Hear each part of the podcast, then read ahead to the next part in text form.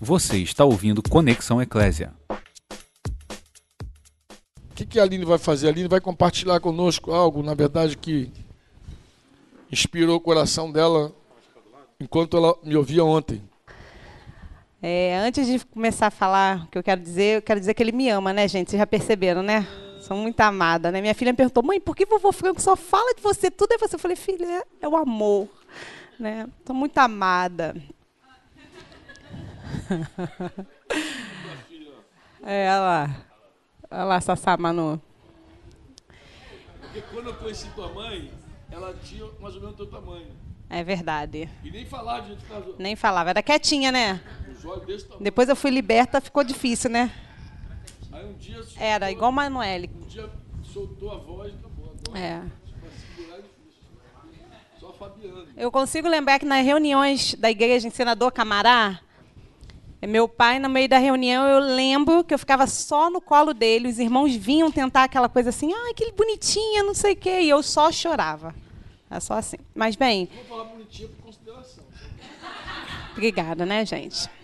É, eu tive no Rio em dezembro agora, né? E a gente sempre reencontra os irmãos que a gente tentou, né, cooperar, estar junto lá no Rio quando a gente morava lá. E eu tive pensando muito nesse tema que o Franco está ministrando, que eu já sabia, né, que eu já vinha, estou seguindo ele no Instagram, gente. Aí eu já estava inteirada do assunto. Mas eu vivi uma experiência que me fez relembrar algumas coisas, também repensar em outras. Mas assim, eu preciso levar você a entender até onde eu cheguei a esse ponto, né? Eu tenho 19 anos que eu, de verdade, Jesus se tornou o Senhor da minha vida. Foi quando eu entreguei meu coração a Jesus. E como o Franco falou, eu sempre tive nesse contexto de família. Minha casa sempre teve gente, sempre cheia de gente. Então, é, para mim, de uma certa forma, parecia ser muito fácil viver nesse contexto de relacionamento, de discipulado, casa cheia. Mas a minha criação, a criação que os meus pais me deram, era uma criação muito livre. Né? Meu pai, eu, eu, até uma certa parte, a gente, os filhos ficaram com o pai, né? minha mãe, na separação dele, nós ficamos com o pai. E meu pai era uma pessoa muito política, né? Difícil era receber o não dele aquela coisa muita vontade. E quando eu me converti, a primeira irmã que foi me fazer uma visita corajosa, né, lá na comunidade, ela teve coragem, foi me conf... É, favela, né? Ela chegou lá cheia de medo, ela falou para mim que estava com medo de fazer aquela visita, que o Franco tinha pedido muito para ela ir, e ela foi. Eu tinha acabado de ter uma experiência com Jesus de verdade, eu queria mesmo caminhar, e ela me perguntou, só que ela era uma irmã muito é, disciplinada, comprometida. Eu até acredito que hoje eu entendo que ela era uma irmã carinhosa.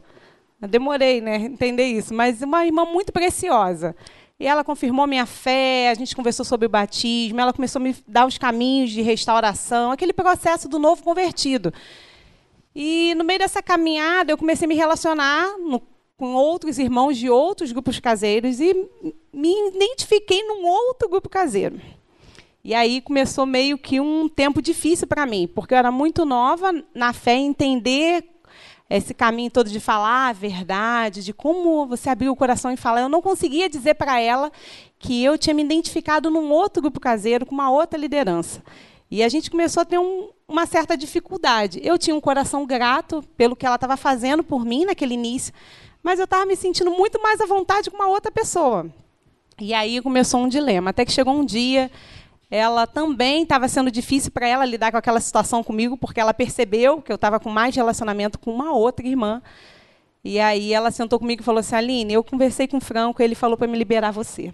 E, aí, e eu fiquei. É, obrigada? E aquilo para mim foi assim um alívio, sabe? E eu fui para um outro grupo, porque eu, um alívio não por conta da irmã, porque eu não sabia lidar com aquela situação. Eu precisava daquela irmã naquele período, porque como eu era uma pessoa totalmente sem disciplina, e ela era muito disciplinada, eu precisava dela. Olha, você tem uma noção, o grupo caseiro devia começar às sete horas, eu chegava às oito e meia. Eu me lembro de uma vez que tinha um encontro para uma comunhão, eu cheguei e todo mundo já tinha ido embora, porque eles me esperaram, me esperaram, e eu cheguei depois. E eu entendi que eu precisava daquela irmã, mas a coisa não aconteceu. E aí eu mudei de cobertura, e ficou tudo lindo e maravilhoso. Aí eu me identifiquei com aquele grupo caseiro, foi uma coisa maravilhosa. Comecei a aprender e tal, e nesse processo eu fui para o CTM, e aí para lá e para cá viajando, e um dia eu já estava já achando que sabia alguma coisa, aquela soberbinha que, né, gritando dentro do meu coração. E eu comecei a fazer algumas orações, reivindicando alguma coisa desse novo discipulado. Ai, Senhor, ela não tem tempo para mim, ela tem filho, e agora, outra irmã. E aquela reivindicação, aquela cobrança toda. E numa dessas orações, eu falei, ela não sabe nem ser mãe, quer me discipular, aquela chorando. E Deus falou uma coisa comigo assim que foi uma chave mesmo. Falou: Você quer ter uma mãe, mas você não sabe nem ser filha. Você precisa ter um coração de filha. Você precisa aprender a, a se colocar, a servir. Deus começou a me mostrar pontos em que eu estava falhando. Eu estava em São Paulo, numa viagem que a gente estava fazendo. Quando eu voltei, a primeira coisa que eu sabia que eu precisava fazer era pedir perdão para ela. E aí eu sentei com ela, pedi perdão. O Espírito Santo me lembrou as coisas que eu precisava pedir perdão, andar na luz com ela. E eu falei para ela: eu quero ser sua filha. Eu, eu entendo que eu preciso ser filha. E aí, quando as coisas começaram a encaixar, a igreja no Rio começou a ver um processo de setorização. E eu morava num bairro, ela morava no outro. Nesse processo, eu fui, fui para uma outra cobertura. E um dia eu estava lá no sítio, essa irmã se aproximou de mim, nós ficamos duas horas conversando. Eu não sabia que ela ia ser minha nova discipuladora. E eu falei, gente, como foi bom esse relacionamento com essa irmã. Parece assim, eu me identifiquei com uma. Eu já tinha aquela outra, era uma mãe e tal. E aquela foi uma amiga, uma amiga mais chegada que uma irmã. E depois daquela conversa toda, me fala assim: aquela que você conversou duas horas, que você conseguiu se abrir, ela vai ser sua nova discipuladora. Eu, ai, graças a Deus, que bom. E aí eu experimentei um outro período na minha vida, um outro tipo de discipulado, de relacionamento. Eu conseguia falar para ela coisas que eu não consegui falar nos outros relacionamentos, coisas que eu precisava ser curada ainda, né, coisas que eu ainda precisava aprender. E foi um tempo muito bom. E aí eu casei, esse lindo marido, maravilhoso. E nós nos mudamos. Nessa mudança eu fui para um outro discipulado. E aí nesse processo, eu fui, já sabia que eu, eu precisava ser filha, que eu tinha que buscar, que eu precisava é, não cobrar, não exigir, mas me colocar. Só que eu cheguei nesse contexto, um casal muito precioso, que eu também tenho um carinho muito grande por eles, mas o, o relacionamento deles com o grupo era um relacionamento de, de, muitos anos. Então, o grupo caseiro era muito, muito assim, relacionado, muito vinculado. E eu chegando, fiquei assim, me senti um peixe fora d'água. Recém-casada. E já deu aquela vontade de cobrar de novo, né? Eu falei, não, já sei o que eu preciso fazer. Eu vou falar, posso ir para sua casa? Vamos estar junto? E comecei aquele processo de me colocar à disposição. O que eu posso fazer para te servir? Vamos. E passaram-se uns meses, a coisa não aconteceu né, como eu achava, como eu desejava. Nós nos mudamos novamente e fomos para um outro bairro, fomos para outra cobertura. Eu falei, Senhor, tudo de novo. Vou recomeçar agora, abrir o coração de novo, tudo de novo. E aí essa cobertura, eles passaram por um tempo disciplinado, né? não estavam cumprindo mais. E nós ficamos um tempo esperando para quem ia ser enviado para aquele bairro para cobrir. E foi aquele discipulador, aquela discipuladora que eu tinha como um pai, uma mãe. Eles foram para lá e foi tudo lindo e maravilhoso de novo. E nesse processo eles também passaram por um tempo difícil, né? O, o, esse, esse irmão ele faleceu e depois eu acabei me vinculando o Cláudio e Celi, que foram os últimos até eu chegar aqui. Mas quando eu cheguei no Cláudio e na Celi, eu já estava numa crise em relação ao discipulado. Porque esse processo todo, eu já tinha entendido a importância de estar junto, a importância do discipulado, a importância de ser filha. Eu já tinha entendido isso tudo. Eu, só que eu tinha vivido momentos muito bons e momentos também muito ruins. Então eu já estava assim confusa, né? E conversava com a Celi, falava Celi, como que eu vou fazer isso e isso? E ela, filha, calma. E ela foi me mostrando aquela. E eu um dia orando, conversando com o Senhor sobre essa crise de discipulado, de estar junto, de ter essa mãe, essa pessoa para conversar. Eu entendi. O Espírito Santo falou comigo: cada fase da sua vida você precisava de todas aquelas irmãs. Você precisou de cada uma teve uma importância na sua vida. Cada uma teve um ensinamento, cada uma participou de um processo que você não pode desprezar. Você precisa ser grata a cada momento, entender que todo aquele momento cada irmã teve o seu valor. E entender o valor dessa outra irmã. Entender. E olha, aquele momento foi muito bom para mim. Porque eu já tinha um relacionamento com a Celi, assim como eu já tinha com a Denise, eu já tinha muito próximo. Então não foi difícil estar ali com a Celi, porque ela já me conhecia, já sabia muita coisa sobre mim. Mas eu, eu estava naquele conflito do discipulado, do controle, do domínio. Ah, e agora? Fica mandando em mim. Como que eu vou fazer? Eu já estava com essa crise toda. Porque quando eu me converti, eu entendi que eu precisava daquilo. Eu estava com tanta coisa, tanta ferida, tanta coisa para aprender, então foi fácil me colocar debaixo. Mas depois que você acha que cresceu, você já acha também que não precisa. E eu, quando cheguei na Celi, eu já estava achando que eu não precisava. E foi muito interessante para mim entender que cada irmã, cada processo, ele marcou a minha vida. Né? Por isso que eu falei da primeira irmã, eu precisava dela. Né? Na, no, na, época, não. Eu falava, ai, que irmã mandona. Meu Deus, não tem misericórdia nenhuma ela. Eu só pensava assim, né? Mas depois eu falei assim, ela, ela foi muito importante para mim. E nesse período eu sempre tive cobrindo alguém, né? Sempre tive discipulando alguém, desde que eu me converti, sempre tive acompanhando alguém. E eu me lembro que nesse processo assim dessas discipuladoras, que aí eu é, de, de ser filha, eu nesse processo também de ser mãe, eu fui, a gente estava numa cidade e num momento difícil de uma moça, um pecado que ela estava vivendo, uma escolha difícil, a beça é, ela, a gente teve que, que estar com ela, pastorear aquela situação até que ela se desviou. Mas eu creio que o Espírito Santo colocou um amor na gente por ela tão grande. E eu continuei orando por ela, semeando, até que o dia, um ano e pouquinho depois, ela voltou para o Senhor. E pastorear aquela situação dela era muito difícil, porque ela tinha uns caminhos de restaurações muito complicadas para fazer né, com a igreja e tudo mais. E ela também precisava ser curada de muita coisa, e uma das coisas envolvia o discipulado também, porque uma das feridas dela envolvia essa relação de discipulador, discipuladora, paternidade, tudo isso. Então, era muito difícil para mim discipular ela, até porque ela era, tinha um temperamento muito forte, né, muito nervosa. Então, era, foi difícil, até que a gente foi passando naquele processo de discipulado, aquela coisa difícil ali, aquela arranha difícil. E ela foi se tornando uma filha, uma filha, ela foi se rendendo, se rendendo. E passaram-se os anos, nós caminhamos juntas até eu vir para cá. E nesse processo de vir para cá, para ela foi mais difícil, porque ela falou assim: agora que eu entendi, eu vou ter que arrumar outra discipuladora, vou ter que recomeçar. Eu falei, minha filha, eu vivi isso. E você vai entender como vai ser importante para você ter uma outra irmã. Essa irmã vai, também vai cooperar com você. Eu já tinha entendido a importância de cada pessoa na minha vida. Eu falei para ela, olha, vai ser muito bom. Até aqui foi o meu tempo, agora é o tempo de outra irmã e você vai crescer demais. E até hoje, eu estou aqui, vai fazer cinco anos. Esse, nós estamos aqui tem cinco anos e a gente tem o mesmo relacionamento com esse casal. Eu estava na casa dela e é a parte que eu quero falar para vocês.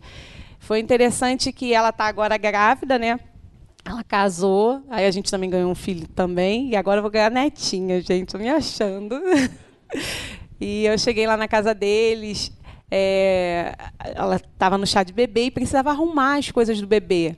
E eu, assim, com muito cuidado, né? Porque agora parece que a gente tem a internet, né? Que facilita muita coisa, mas, ao mesmo tempo, as pessoas não querem pedir ajuda umas pra, para as outras, né? Eu lembro que quando eu é, novinha na fé, eu, eu ligava para a minha discipuladora, perguntava franco na reunião, você lembra o versículo? Agora você bota lá na internet, bota uma frase, uma palavra, Parece versículo. Ninguém precisa perguntar mais nada a ninguém. Aparecia uma manchinha, a gente ia para a irmã. Irmã, ora por mim. O que tu acha que é isso aqui? Agora a gente bota lá. Mancha no braço. É câncer, entendeu? E tudo a gente perguntava para alguém. Agora a gente não precisa, porque tem internet. E a gente não quer. É, a gente não quer mais ter essa, esse contato com pessoas. E eu, cheia de dedo para falar com ela, falei: minha filha, se você quiser, você já olhou na internet? Eu, né? Você já olhou como que você vai fazer daqui para frente? Eu querendo dar uma dica para ela, mas com medo se ela ia aceitar, né? Para não ser inconveniente, porque. aquela coisa toda, né? E aí ela falou assim, Aline, você quer arrumar o guarda-roupa do bebê? Eu falei, ah, tá dois dias para arrumar. Né? Eu falei, ah, você que sabe, se você quiser, ó, não quero, né? Arruma lá. E fui com as santidades, as santidades organizaram. E eu fiquei pensando demais naquela atitude dela. Aquela atitude mexeu comigo. Porque eu lembrei de uma frase do, do livro do módulo, que quando você alcança um coração humilde, você está pronto para se submeter e se vincular ao corpo de Cristo. E esse medo que o Franco estava falando que nós temos de sermos controlados, dominados, simplesmente ele está escondendo o que de fato é a nossa raiz da soberba e da independência. Nós, por natureza, temos muita dificuldade de reconhecer a autoridade de alguém, de pedir ajuda para alguém, de falar, olha, eu preciso de você, eu não sei como fazer isso. E naquela atitude daquela irmã e dele também, do esposo dela, que ele, ele a gente é difícil a gente para lá dormir antes de duas horas da manhã. Ele faz todas as perguntas, ele quer conversar. E os outros irmãos que nós reencontramos lá no Rio, também foi esse momento. E eu entendi que uma coisa que aqueles irmãos estavam alcançando, um coração humilde. Um coração humilde, pronto para se submeter, pronto para se vincular. E que eles estavam crescendo. Uma coisa eu posso dizer para você com certeza assim, que eu experimentei, experimento até hoje na minha vida, que não há crescimento fora do corpo. Não tem como você crescer sozinho. A gente fala no programa Sozinho Impossível. Toda vez que eu falo, eu falo sozinho impossível mesmo não há crescimento fora do corpo. Não tem como você crescer, desfrutar, receber a cura se não tiver uma outra pessoa perto de você. Se você não entender a importância do irmão, se você não entender a importância desse relacionamento, se você não abrir seu coração também para isso. Que aí as feridas também vão sendo saradas assim, no processo do corpo. E o Fabiano, outro dia, ele estava falando isso, né? Sobre essa questão do controle. Ele falou assim, Mo, na verdade, isso tudo é o nosso coração soberbo. Nós não queremos, nós não queremos desfrutar disso. E nós tivemos no, no, na, com o Franco lá em Campina Grande, em Tapetim, e o Franco estava ministrando, falando da dívida dele lá com a Paraíba, do amor dele, da Denise, aquela coisa toda. E eu comecei a observar, sabe? Eu falei assim, gente, como Deus é maravilhoso. Olha onde nós estamos agora. E viver, ver aquela realidade numa igreja, porque quem está no Sudeste, imagina o sertão, que eu estava contando hoje para aquela amada ali. Imagina o sertão, aquela seca, aquele povo que não quer saber de Jesus. E quando você chega no Nordeste, encontra pessoas dispostas a seguir a Cristo, guardando a fé, junto como família. Você fala, meu Deus, coisa maravilhosa, eu posso experimentar isso. E eu fiquei muito feliz, muito grata a Deus por, por estar vivendo aquilo com a minha família. E eu lembrei do Cláudio, Franco contou aqui aquele período difícil que nós passamos. O Cláudio foi essencial para a gente, porque eu vim, nós viemos para cá e aqui a palavra que a gente recebeu do presbitério era que a gente tinha que conversar com o Franco. O Franco nem deu bola para a gente. Graças a Deus por isso. Porque a gente ouviu o Senhor. Eu saí daqui completamente diferente. Na verdade, eu nem acredito que o Fabiano me fermentou, eu fermentei ele. Acho que cada um mesmo ficou com o coração azedado, assim, podre mesmo, sabe? E quando nós voltamos, o Fabiano voltou do mesmo jeito. Ele falou: não ele estava fechado mesmo. Eu falei, Mo, eu entendo que Deus nos chamou para continuar. E ele falou, não. Eu falei, tá bom. Eu não dei uma palavra mais, não falei mais nada com ele. E o Cláudio seguiu falando com a gente. E chegou um dia, né? A gente foi para a casa do Cláudio, já era meia-noite. O Cláudio estava cansado, cansado fisicamente, cansado também de estar tá lidando com aquela dureza do, do coração do, do Fabiano naquele momento, né? E ele falou, filho, vai para casa para casa e ora. E Fabiana entrou no carro, falou, amor, você viu como o Cláudio estava? Eu falei, vi. Ele falou, não quero mais esse caminho. Ele é um pai. E aquilo confrontou a gente de uma forma E eu lá na Paraíba eu falei graças a Deus, porque eu nunca abri mão de estar junto com os irmãos. Não que eu nunca tivesse vontade ou ter pensado que esse essa vida de igreja não fosse importante, ou que eu nunca também pensei em desistir de discipular. Mas como vale a pena viver como família, viver junto, abrir o coração, se expor, como vale a pena pedir ajuda, perguntar para o irmão o que, que eu faço com isso, como eu ando nisso, sabe? E como a gente está perdendo, como a gente perde quando não faz isso. Então eu queria, eu falei para o Frank que eu queria compartilhar isso para vocês, que eu acho que pode te ajudar em alguma coisa. Muito obrigado, filha. Benção de papai, né? Eu vou pegar carona no que a Aline está falando para dar seguimento, tá? É, vou usar aqui uma, uma figura que talvez você entenda, encaixe tudo que a Aline falou, que você encaixe dentro de um processo natural da vida. Há alguns anos nós entendemos o seguinte, que à medida que um filho cresce, amadurece, a nossa relação de autoridade diminui.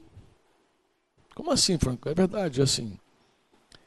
Quanto mais maduro é um filho, menos autoridade eu uso. Como assim? É assim. Quando ele é pequenininho, é uma fase da vida. Quando ele começa a fazer malcriação, é outra fase da vida. Né? Porque tem a fase que ele não faz muita malcriação, mas daqui a pouco ele já está fazendo malcriação. Então, pequenininho já, já, já, já, já faz birra, é uma outra fase da vida. E existe um momento na vida dos filhos que você exerce muita autoridade. A autoridade precisa ser intensa. Mas a maturidade dele é pequena. A maturidade e a autoridade, eles caminham em sentidos inversos. Então, à medida que esse filho vai ficando cada vez mais maduro, ele vai experimentando mais liberdade. Difícil dizer isso, mas é assim na vida. Quando Paulo escreve aos Gálatas, ele vai dizer isso. Ele vai dizer que quanto o herdeiro é menor, ele tem um tutor. Porque ele é uma criança. Ele não pode decidir sobre várias coisas. Eu acredito piamente que Deus, inclusive, nos vê exatamente assim. Deus não coloca algumas coisas na nossa mão até a gente amadurecer. Não ficar velho, amadurecer, porque tem gente que fica velho e não amadurece. Tem gente que o tempo passa, eu citei aqui Hebreus 5, pelo tempo decorrido já era para ser mestre, o tempo passa, mas a pessoa segue, segue com o coração duro, segue não aceitando paternidade, segue desprezando a paternidade, segue desprezando. Porque o que é a paternidade, na verdade? Que não é uma, o direito exclusivo de uma única pessoa sobre você. Gostei muito da, da, da da fala da Aline, também porque enriquece isso. Enriquece o seguinte: quantas pessoas de verdade entram na nossa vida e agrega. O fato de ter uma pessoa responsável por nós diretamente não significa que a gente não tem outras influências na nossa vida. Outras autoridades que a gente olha e respeita. E recebe. Recebe. Eu, eu louvo a Deus, por exemplo, porque lá no Rio de Janeiro, eu, eu sempre digo isso para os irmãos, digo, irmãos, talvez vocês não tenham ideia do que Deus nos concedeu no Rio de Janeiro, ali naquele lugar chamado Sítio Monte Santíssimo. É o seguinte, nós não somos uma igreja bonita, organizada, linda, maravilhosa, sei lá quantas virtudes que a gente não tem. Mas a gente tem uma virtude que eu não encontro em vários lugares e é raro. O que, que é? Nós aprendemos a andar em pluralidade real. Ali existe um presbitério de verdade. A gente aprendeu com os anos. Deus nos deu essa graça do apacento mútuo, do exercício da autoridade. Outra coisa, os irmãos olham para o presbitério e vê a autoridade em todos. Não tem aquela coisa assim, ah, o Franco é o presidente. Não existe isso, você está equivocado. Não existe. Existe uma visão clara de que é um presbitério. Ah, tem um presbitério lá. Se um tem mais graça, se outro tem menos graça, se um tem mais dom, se outro tem menos dom, Ninguém questiona. Não é, não é assim, Silmar? Estou falando assim, mas tá velho de guerra. Há muitos anos. Tá. Todos aqueles homens que foram presbíteros, a igreja vê como o presbitério. Não tem. Pode até preferir um mais do que o outro, ver que um comunica de um jeito que chega ao coração, sei lá, pode ter essas preferências. Mas todos sabem que existe uma presidência única. Isso é legal para ilustrar o quê? A nossa vida, a nossa jornada. Ou seja, quantas pessoas Deus coloca na nossa história que vai agregando. Então, acho que a história da Aline é enriquecedora também por isso. Ela foi falando e eu fui me lembrando. Parece que cada etapa da vida ela teve alguém que tratou com a necessidade dela. Cada etapa, porque você vai crescendo, tal, e você vai e, e você vê também que isso que eu vou falar para você é uma realidade. Quando você tem discípulos que amadurecem, aquele exercício da autoridade diminui muito. Inclusive, tem muita coisa que você coloca para a pessoa decidir. Tem muita coisa que você dá um conselho para a pessoa escolher. Que já, você começa a confiar na, no, no, sacerdócio dela, você começa a dizer, não, a pessoa está tá madura, pô. Tem muita coisa que você vai deixando a pessoa com espaços de decisão e você vai delegando coisas, vai entregando coisas para essa pessoa, a pessoa vai... E a vida é assim. Você tem filho bebê, é um trato. Você vai crescendo. Vocês sabem que eu tenho um casal de filhos biológicos, embora lá em casa, os filhos naturais, é, Débora, primogênita, Daniel, segundo filho, mas lá em casa passou por nós. Essa primeira que foi enviada lá na casa de Aline, lá, Rosana. Rosana já conheceu já uma mulher adulta, morou conosco um tempo, é uma filha assim do coração, Rosana. E ela sempre foi esse estilinho aí que a, que a Aline está falando mesmo, uma séria. Mas a Rosana tem uma história, um testemunho muito forte de vida. Ela viveu uma vida muito longe de Deus. E o dia que ela abraçou a fé, o senhorio de Jesus entrou, ela se tornou uma mulher muito séria. Quem conhece Rosana sabe que ela é uma mulher muito séria e exigente. Uma mulher séria. Eu, eu, quando encontro o pessoal lá em São Paulo, que ela cuida, eu dou testemunho de Rosana. E Denise, acredito que foi a mesma coisa. É uma menina séria. Pode ouvir o que ela tá, vai falar. Ela tem compromisso com Jesus sério. É uma discípula de Jesus. Outra pessoa que morou conosco um tempo foi Michele. Quem passou assim rapidamente por nós foi Mônica. Um tempo. Morou conosco também Mônica, mas passou um tempo na nossa casa. Mas foi, foi muito passageiro. Mas Daniel Nauepam morou um tempo conosco, casou com Shelley. Né? E tiveram uns outros filhos antes que vocês não conheceram, que também socorreu lá em algum momento rapazes, mas ficou mais tempo conosco foi Rosana e Michelle. Michelle a gente conheceu bem adolescentezinha, quando foi morar conosco. E já saiu de lá adulta. Mas é assim, os filhos, os naturais que a gente pegou desde bebê, não dessas queridas do coração, mas estou falando agora, falando naturalmente. O, a Débora já foi uma criança já foi um bebê, foi uma criança. E houve um tempo que, quando ela era bebê, quem tinha que tomar todas as decisões por ela. Um bebê decide alguma coisa? Decide? Não. O que é natural? Você diz, não, aqui, assim. Não. Tá. Depois vai crescendo. Você vai conversando, vai interagindo com a criança. Tem decisões que você toma com os filhos, mesmo criança, que você participa ele. Eu lembro quando a gente decidiu comprar uma casa. E o impacto que ia dar na nossa economia ali envolvia as crianças. Eu falei, Denise, eu acho justo a gente ouvir o que, que eles têm. Vocês estão dispostos a pagar o preço. E a gente sentou e conversou e compartilhou em família. Mas eles crescem, casam, saem de casa. Que exercício de autoridade resta? Quando o filho casado, já é pai, pai de três, mãe de um. Como é que se trata essa pessoa? é muito semelhante na vida da igreja. Quando alguém é pequenininho espiritualmente, a gente exerce mais autoridade. E a gente decide muita coisa para essa pessoa.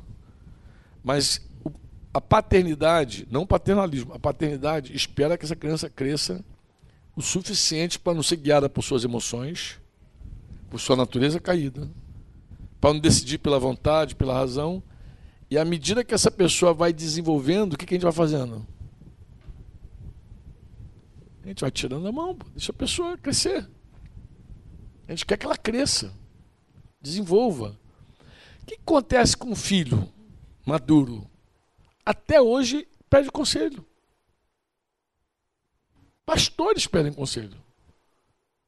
Pastores que, que, que tem aquele selo de paternidade entre nós, já adultos, já com ministério grande, e, e, tocando igreja, e discipulando, influenciando um monte de gente senta e pede ajuda, conselho.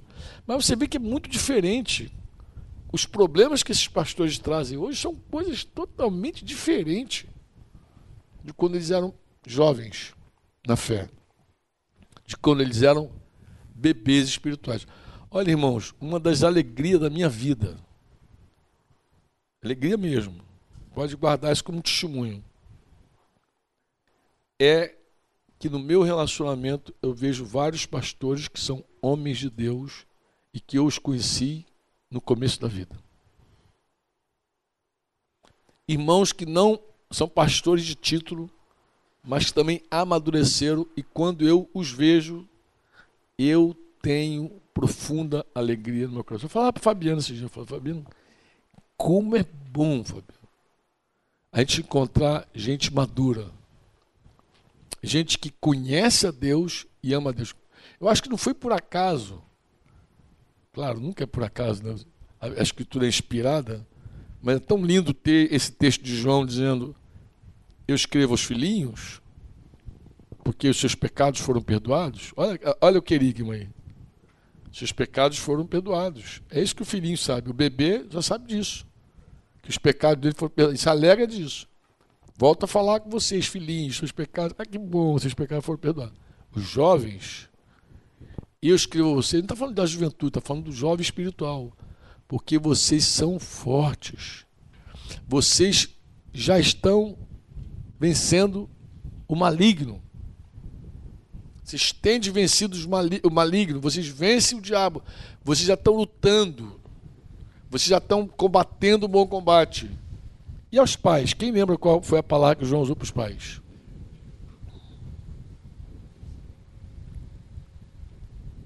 Quer, quer examinar a escritura? Que ninguém lembra? Obrigado. Conhecem a Deus. Aos pais, eu escrevo a vocês porque vocês conhecem a Deus. Gente, é espetacular lidar com gente que conhece a Deus. Conhecer não é de saber quem é Deus, é de ter experimentado Ele na vida. Você não tem trabalho, trabalho, falando sério, você não tem trabalho de tentar convencer, ah, ousadia, alguém que conhece a Deus. Quando em geral você coloca claramente, ou a pessoa chega à conclusão que é Deus, Acabou. Você nem se preocupa. Ela vai andar e vai fazer. Porque a comida dessa pessoa, o que alimenta essa pessoa, é o que alimentar Jesus. Fazer a vontade de Deus, realizar a obra de Deus. É o que alimenta ela. Qual é a busca dessa pessoa? Saber a vontade de Deus. Realizar a obra de Deus. Essa é a busca. E, gente, é maravilhoso encontrar gente assim. E no meu caso, eu estou dando testemunho da minha alegria, é porque eu, eu já vi gente que, que eu tinha que dizer os teus pecados foram perdoados. Mas também, em outro momento, eu podia dizer, vocês têm vencido o maligno. O diabo já não, não fica tirando farinha com vocês, farofa. Diabo, vocês estão pegando o diabo legal, estão batendo na cara dele, que bom. E também gente que eu digo, eu sei que vocês conhecem a Deus. Conhecem de verdade. Então a gente tem no nosso contexto pessoas assim. que conhecem a Deus. Conhece. Isso me dá toda alegria. Por quê? Porque quem conhece a Deus pode guiar outras pessoas a essa mesa. Não tem como você levar alguém a uma mesa que você não conhece, onde você não come. Que, por que mesa, Franco? Porque os adultos espirituais são aqueles que são adultos pela prática, pelo exercício da vontade de Deus. Hebreus 5. As faculdades foram desenvolvidas pela prática. Ou seja, os adultos espirituais são aqueles que comem o quê? A vontade de Deus e realizam a sua obra. Eu estou falando de comida, porque Jesus relacionou a vida dele à comida dele, que era. Porque a comida está muito centrada na nossa vida. Agora mesmo já fizeram um sinalzinho assim para mim: ó, a comida está pronta. Todos os dias, esses irmãos que vêm para cá servir, eles preparam café da manhã, almoço, lanchezinho à tarde, janta. E ai de nós, se esses irmãos não estivessem aí. Talvez vocês não saibam, mas a Luísio, por exemplo, que é o que tem que viajar, é o 001 da minha lista. Como assim? É o 001, né, Denise? Primeira coisa, providencia a passagem da Luísio, vê o dia que ele vai, fala com o presbitério, libera ele, fico torcendo o presbitério do Rio liberar ele. Os irmãos liberam a Luísio e a gente já vê a passagem, acabou que nós juntou aqui com o Vaguinho, Ana, com outro time que Deus levantou e abençoado, e mais uma galera que coopera, mas esses irmãos vocês não estão ali, a gente não come, pô. A comida é uma coisa muito. Não tem nenhum encontro, nenhum retiro, nenhum evento. Só se a gente fizer um evento de jejum e oração. Vamos fazer três dias de jejum e oração e dar descanso para os irmãos. Mas, em geral, a gente come. O que, que alimentava Jesus? Fazer a vontade do Pai, realizar a sua obra. Então, até chegar alguém que se alimente disso, você vê que a pessoa come a vontade de Deus. Que o prazer dela é fazer a vontade de Deus. Que ela tá, está no centro da vontade de Deus. Que ela vai dizer: se eu venho no teu reino, faça a tua vontade, não importa qual seja. Até chegar aí, leva um tempo. O tempo é necessário. Mas também é doloroso, amargoso, triste ver o tempo passar e nada acontecer. Seguir querendo leitinho. Por que pai espiritual?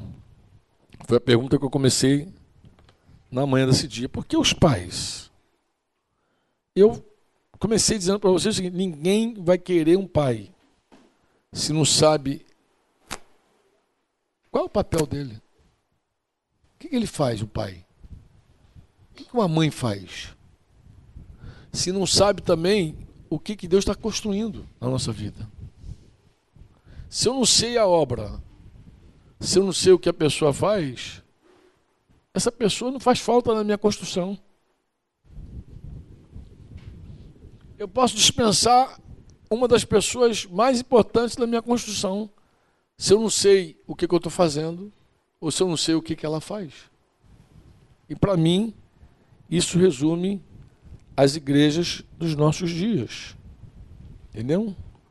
Eu ontem li com vocês algumas características da igreja de Corinto, lá citando o livro Plenitude.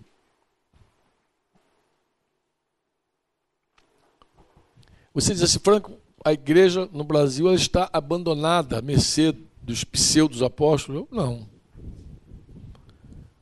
Não, Deus tem um remanescente. E Deus não precisa de ninguém famoso para fazer o que ele tem que fazer. Ele faz. E talvez, e bem provável, que tenha muitos homens edificando a igreja, muitas mulheres edificando a igreja que ninguém conhece, mas que está trabalhando de coração na construção da igreja. Talvez tenha um monte de gente anônima aí, que ninguém nunca viu em lugar nenhum, na televisão, no YouTube, canto nenhum, que sejam responsáveis pela construção do corpo de Cristo de uma forma sobrenatural. Trabalhando ali, fazendo o que Deus manda. São poucos. Quando eu, quando eu falo assim, dessa minha agonia, eu me refiro mais à massa.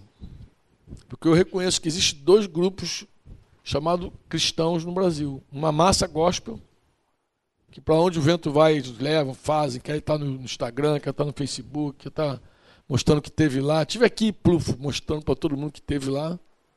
E existe um povo que está no meio da confusão, mas não sabe nada também, e fica ali. Mas existe gente plenamente consciente do que está sendo feito. Tem pessoas que não têm nenhuma dúvida do trabalho da obra de Deus e está ali conscientemente trabalhando. Eu não tenho nenhuma dúvida sobre esse assunto, não. É, eu acho que a igreja, ela, nessa massa, fica meio perdida, mas existe uma igreja que manifesta a família de Deus. Você crê nisso ou não? Que você olha e diz que é uma família esse pessoal. É um corpo esse pessoal. Que se encaixa tão perfeitamente. É um exército esse pessoal. Existe um grupo assim. Talvez não sejam muitos, mas tem. Outra coisa, o tamanho desse grupo não interessa. Se é um grupo pequeno ou grande. Para mim, não estou impactado com isso, não. Eu fico o importante é que o, a pessoa que está trabalhando ali tenha plena consciência do que está fazendo. Eu tenho sonhado com isso, mano. Tive dois sonhos que eu encontrava dois grupos, dois grupos de duas igrejas em lugares diferentes que estavam vivendo plenamente essa visão dessa igreja família, dessa igreja corpo, dessa igreja, dessa igreja viva Tive um sonho assim, dois sonhos. E acordei numa alegria só. Eu acho que é como se Deus estivesse falando assim: existem sete mil aqui que não dobraram os joelhos para Baal. Você está achando que, tá, que é, são poucos, mas não, tem mais gente. Dá aquela alegria. falei, ah, meu Deus, coisa linda. Porque, porque a primeira visão da igreja é triste é uma massa desorientada. E no nosso meio. Tem gente do nosso meio que faz coisa que não sabe nem para que está fazendo. Por que está fazendo? Evento para cá, evento para lá. É, o nome evento, eu acho que é até é apropriado. Evento. Mas não é o evento do espírito, é um, é um negócio estranho. É levado por todos os ventos de doutrina. Está mais para aquele Efésios 4, 11 lá, meninos levados por qualquer vento, do que para o vento do Espírito Santo. Está mais para lá. Mas eu também não posso dizer que não exista discípulos sérios nessa nação. Tem gente muito séria, comprometida com Jesus, que ama Jesus. Talvez a única coisa que eu lamento é o seguinte: esse pessoal em geral não está conectado e é pouco conhecido. Então, como é pouco conhecido, influencia pouco. Influencia pouco. Quem mais influencia são os mais desorientados. Eu lembro que há vários anos, vários anos, não sei se foi Caio Fábio que falou, um desses irmão Caio Fábio, nos tempos áureos dele, acho que foi ele que falou. Ele falou que. Ele falou exatamente assim, que é, é, se referindo a Elias e Sansão. Que Elias está na caverna e Sansão está aí na, aprontando todas, com o carisma dele. E estava na hora de trocar. Estava na hora de tirar o cara de caráter para fora, o profeta de caráter para fora da caverna e botar, pegar Sansão e botar na caverna. Para ver se ver se ele fica santificado lá. Porque Sansão é aquele cara carismático sem caráter que foi até o final da vida aí, depois que Deus botou ele cego, preso, coisa e tal, aí que ele se achou, se encontrou. Graças a Deus que no apagar da luz ele destruiu o templo de Dagon lá. Mas viveu uma vida sem caráter, carisma sem caráter, quebrando voto, uma vida toda atribulada. Ele, ele, ele atendeu realmente o plano de Deus no final da vida. Cego, sem força, cativo. Mas Elias, ele falou: vamos, está na hora de inverter. Elias sair da caverna e Sansão ir para a caverna. Mas Deus faz isso no seu tempo. Amém? Quanto tempo tem aí, Yuri? Ah, então vamos, vamos terminar aqui, vamos dar graças a Deus pelo nosso alimento. Amém?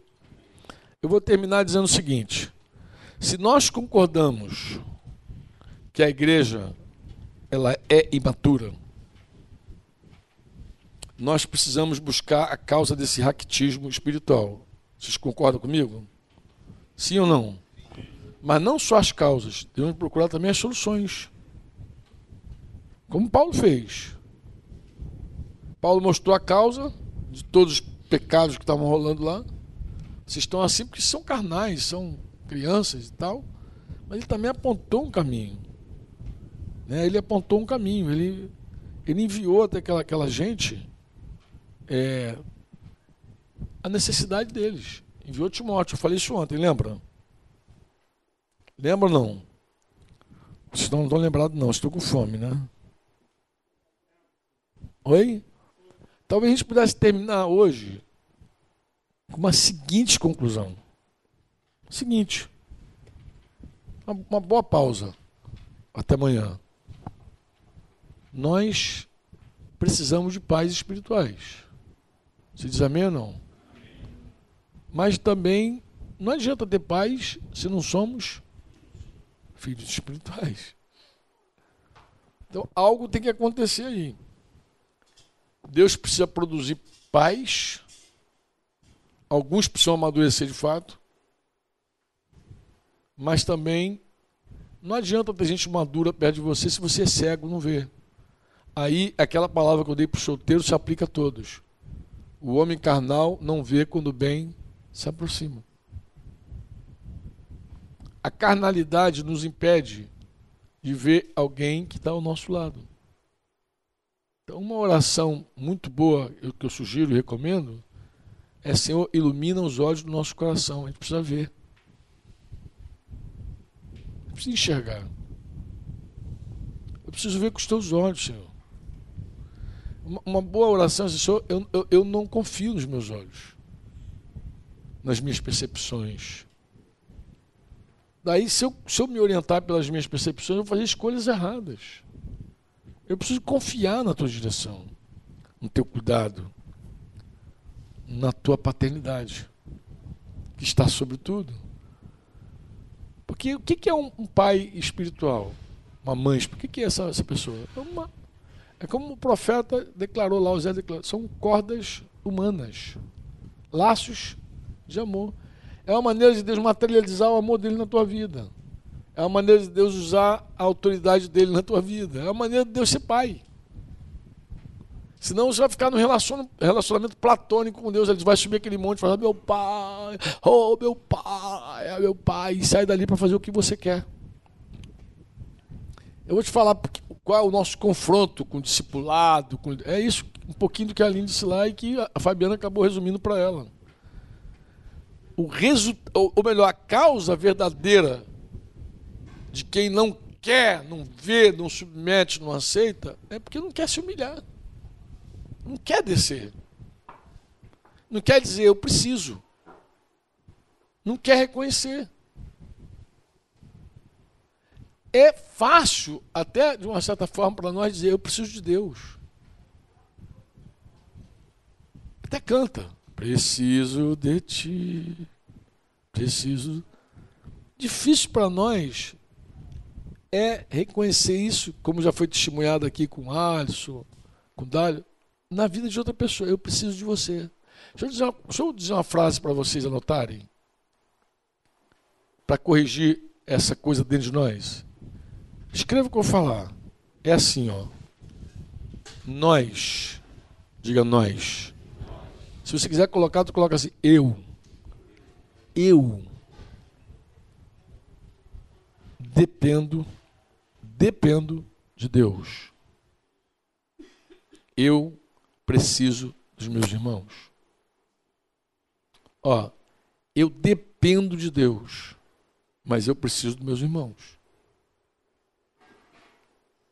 Não é o contrário. Não é eu preciso de Deus, dependo de você. Não. Eu não dependo de você. Toda a nossa suficiência vem de Deus. Eu não dependo nem de mim. Eu dependo de Deus.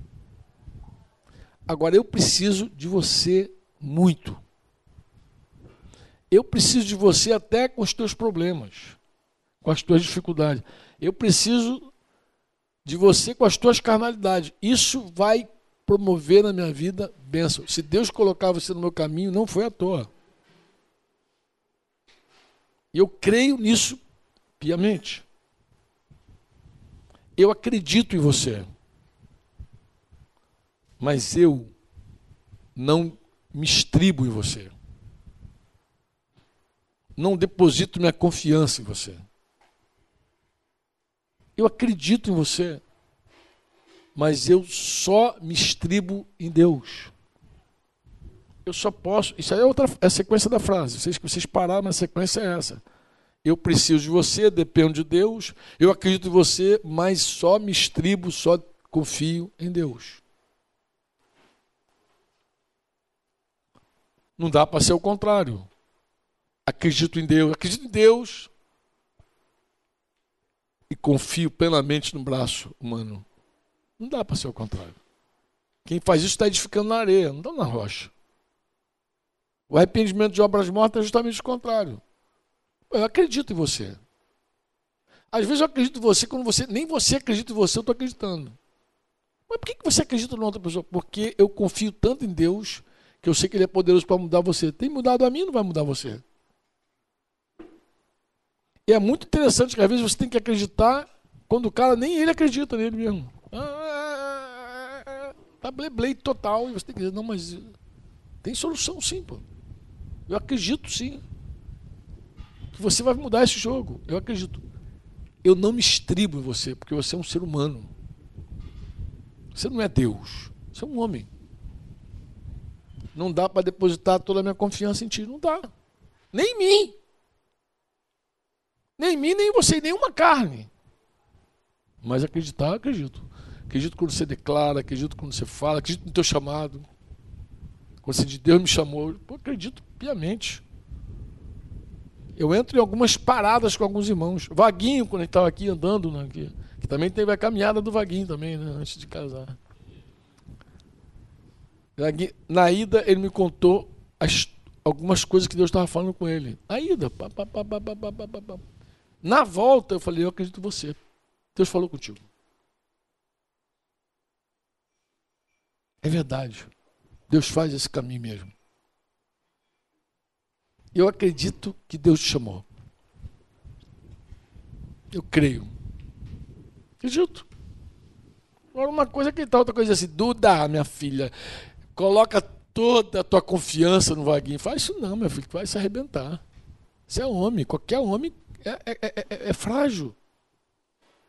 O que, que a Duda tem que fazer? Colocar toda a confiança nela em Deus e submeter o marido dela. 1 Pedro 3. Esperar em Deus e sujeitar a autoridade do marido. Descansar. Sempre em Deus. Sempre em Deus. Amém? Dá essas corrigidas aí básicas. E na oração dizer, Senhor, ilumina os meus olhos. Esse olho aqui. Para não deixar pessoas preciosas cruzarem meu caminho e eu não ver. Eu preciso ver. Nós precisamos descobrir o valor das coisas, mas principalmente das pessoas. Amém? Quanto de Deus tem na tua vida, todo depósito, toda riqueza. Eu preciso ver. Eu preciso enxergar preciso ver.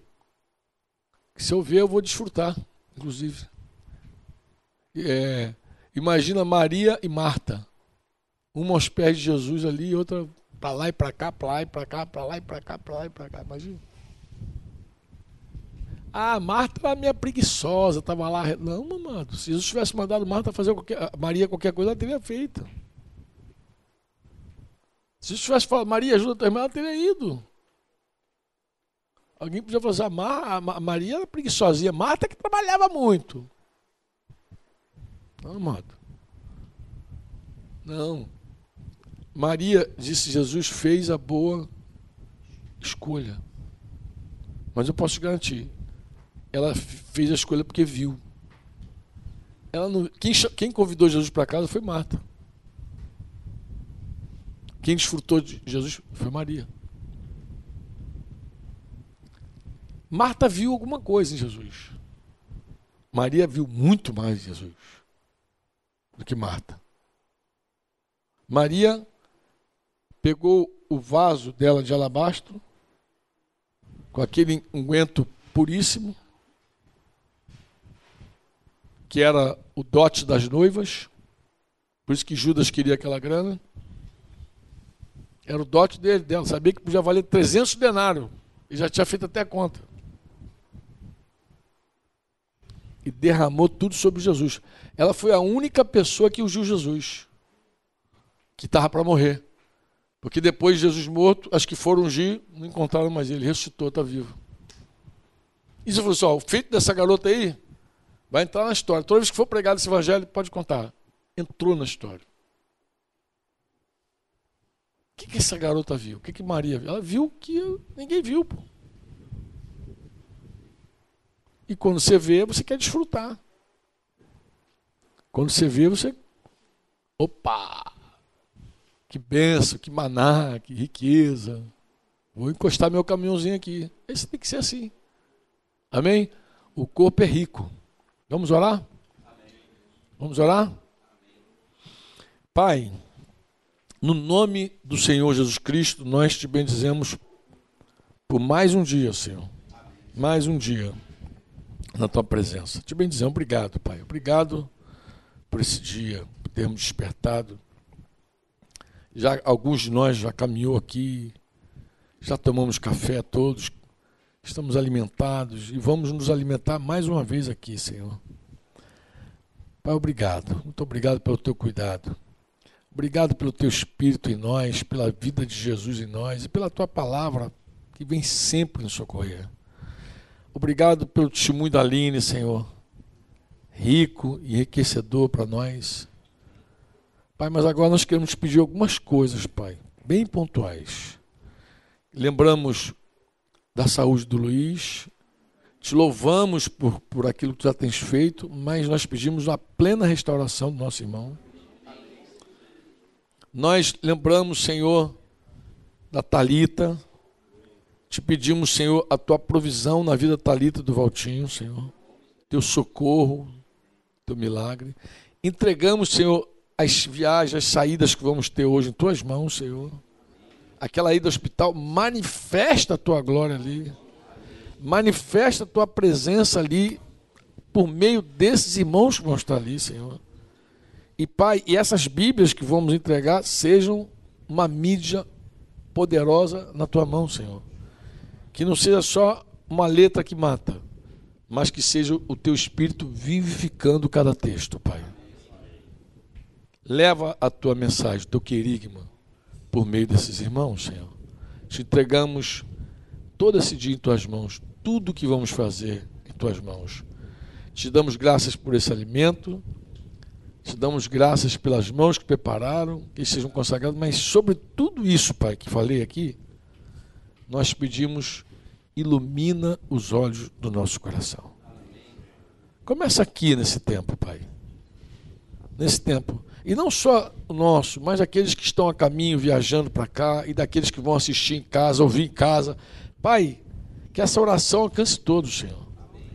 Ilumina para que a gente possa ver a riqueza dos relacionamentos na tua família. Senhor, o valor que tem cada um que se dispõe a cuidar das ovelhas, Senhor. Ilumina os nossos olhos para que a gente possa ver as pessoas que têm colocado do nosso lado para nos ajudar, nos socorrer, Senhor. Pai, conecta pessoas, vincula pessoas nesse tempo, Senhor. Pai, se tem irmãos aqui que ainda os corações não se dobraram, não se renderam lá na localidade deles, Senhor, que eles possam voltar para as suas cidades, como a Aline voltou aquela, daquela primeira viagem de São Paulo, Senhor. E pedir perdão, e restaurar, e experimentar um milagre, Senhor. Que seja exatamente assim aqueles que estão aqui por alguma razão endurecidos, Senhor, ainda, enxergando a importância desse, desse, dessa paternidade, que eles possam, por sua graça, por seu amor e misericórdia, retornando para casa, restaurar tudo que precisam restaurar. Converta, Pai, o coração dos pais aos filhos e dos filhos aos pais. Em nome de Jesus. Quantos pode dizer amém? Amém. Este foi mais um programa do Conexão Eclésia.